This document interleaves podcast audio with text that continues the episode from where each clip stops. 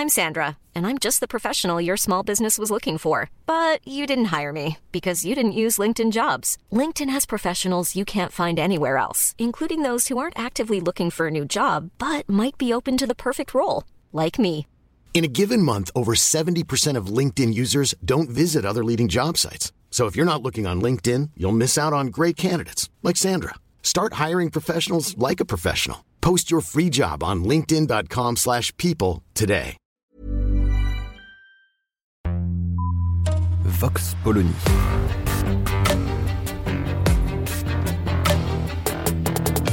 L'actualité vue par la directrice du magazine Marianne, Natacha Polony.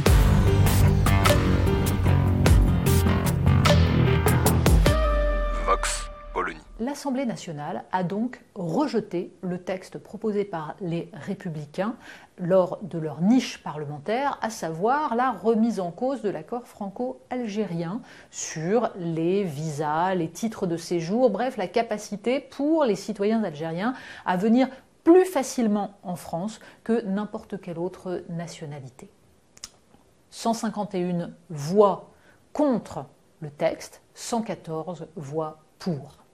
Avec des détails assez intéressants, donc le groupe Horizon d'Édouard Philippe, dans lequel une partie des députés vote pour, 13, et les autres étaient absents, avaient piscine, ne pouvaient pas. Il faut bien avouer que Édouard Philippe lui-même, dans une interview à l'Express, avait attaqué cet accord franco-algérien, expliquant qu'il fallait revenir dessus. Mais en même temps, on était un peu gêné du côté d'Horizon parce que ça fâche très fort bah, les alliés de Renaissance. Alors à Renaissance, on a quand même deux députés qui ont voté pour le texte, les autres bah, ont suivi les ordres. Et les ordres, ils venaient directement de Matignon et surtout de l'Élysée. Pourquoi? Parce que la réaction d'Emmanuel Macron à cette niche parlementaire LR a été de dire mais depuis quand la politique étrangère de la France relève-t-elle du Parlement Il y a là une position assez intéressante.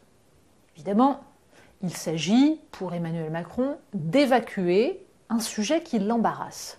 Pourquoi? Parce que cet accord franco-algérien est aujourd'hui totalement obsolète. On s'aperçoit à quel point il limite l'ampleur de n'importe quelle loi sur l'immigration, et notamment la loi qui va être discutée, celle de Gérald Darmanin, dans la mesure où les ressortissants algériens sont les plus nombreux parmi les migrants qui sont en situation régulière en France et à qui donc on offre des titres de séjour plus facilement qu'à d'autres.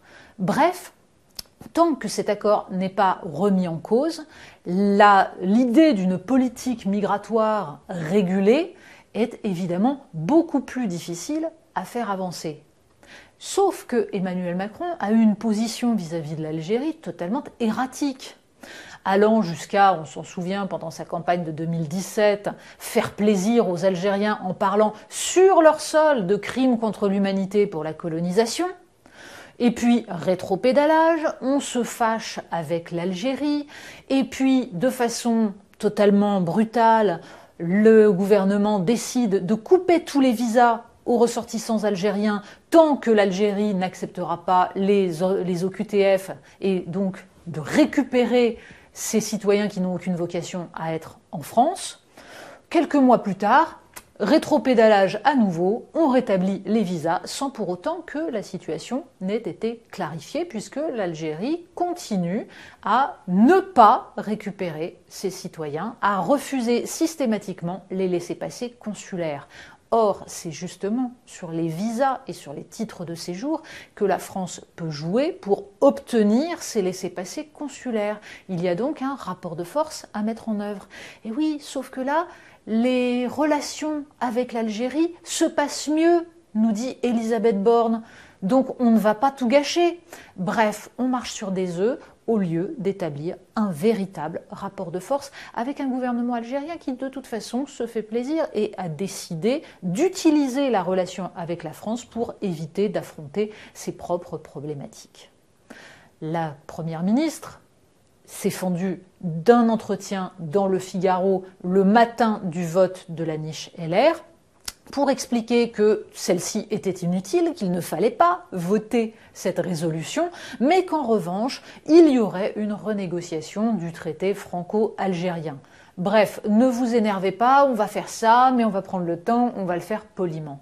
On voit à quel point, sur les questions migratoires, se mêlent des considérations de popole et de rapport de force entre les différents partis, des considérations de carrière personnelle, une forme d'hypocrisie qui rend beaucoup plus difficile un débat apaisé sur un sujet qui, certes, quand on parle de l'Algérie, relève de la politique étrangère, mais qui relève aussi de la capacité des politiques à appliquer la volonté des peuples, que ce soit le Parlement ou le président, visiblement, ils n'ont pas encore compris à quel point le besoin qu'ont les citoyens que la politique pour laquelle ils votent soit menée est absolument nécessaire pour préserver la démocratie. Vox Polony. Retrouvez tous les podcasts de Marianne sur les plateformes de streaming. Et puis les analyses, articles et entretiens de la rédaction sur marianne.net. Et surtout, n'hésitez pas à noter cet épisode et à nous laisser vos commentaires.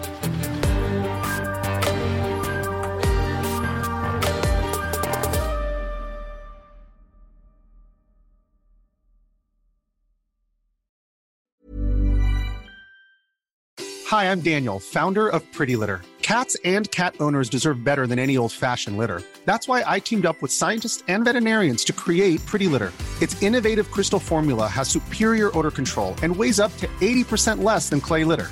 Pretty Litter even monitors health by changing colors to help detect early signs of potential illness. It's the world's smartest kitty litter.